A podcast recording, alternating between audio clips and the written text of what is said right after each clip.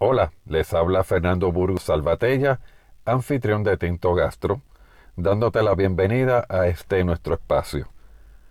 En esta edición quisiera hablarles un poco del espumoso conocido como Prosecco, que es un vino blanco italiano, generalmente es seco o extra seco. Eh, su denominación de origen se encuentra al norte de Italia, en la región llamada Véneto, a modo general, encontramos en este espumoso unas notas cítricas, algo de manzana verde y pera. Eh, a diferencia de la champaña, en el cual vamos a estar utilizando el método champenois, aquí utilizamos el método Charmat y me interesaría aprovechar la oportunidad para establecer ciertas diferencias entre ambos métodos. La principal diferencia que encontramos es, en cómo se realiza la fermentación, ya que en el método champenois se lleva a cabo una fermentación a partir de un vino, lo que le llamamos un vino base, luego viene una segunda fermentación que es en botella.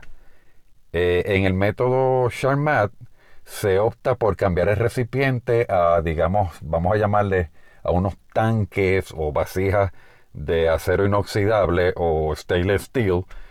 Y la razón, la razón principal es primero por el volumen eh, que se puede llegar a obtener eh, mayor cantidad de Prosecco en menos tiempo y además porque es mm, eh, menos costoso.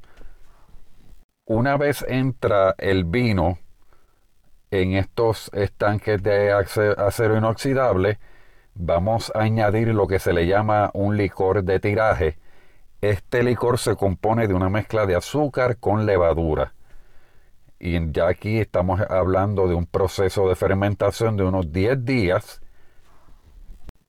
En estos 10 días eh, la levadura se va a depositar en el fondo. Lo interesante del caso es que vamos a entrar en un circuito donde se van a estar revolviendo estas levaduras para que entre en contacto con el vino. Dato curioso, que vamos a tener un mayor aroma y un mejor sabor, digamos, en comparación con la champaña o la cava. No le estamos quitando nada al método champenois, también entendiendo que es el método de mayor antigüedad, pero es una manera de acortar el camino y le impartimos al, al prosecco mayor aroma y sabores.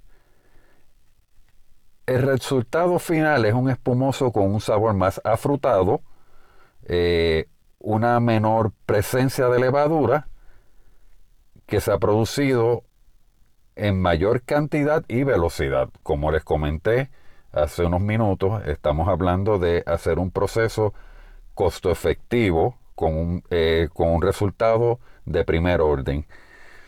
En el tema del maridaje va muy bien con los frutos de mar, platos livianos y en mi caso particular me gusta mucho maridar con aperitivos fritos como un tempura, eh, un tempura de camarones. Acá en Puerto Rico eh, los que conocen nuestra gastronomía van a, van a poder identificar lo que son unos bacalaitos fritos es una fritura a base de, de, bacalao con harina, recao y especias.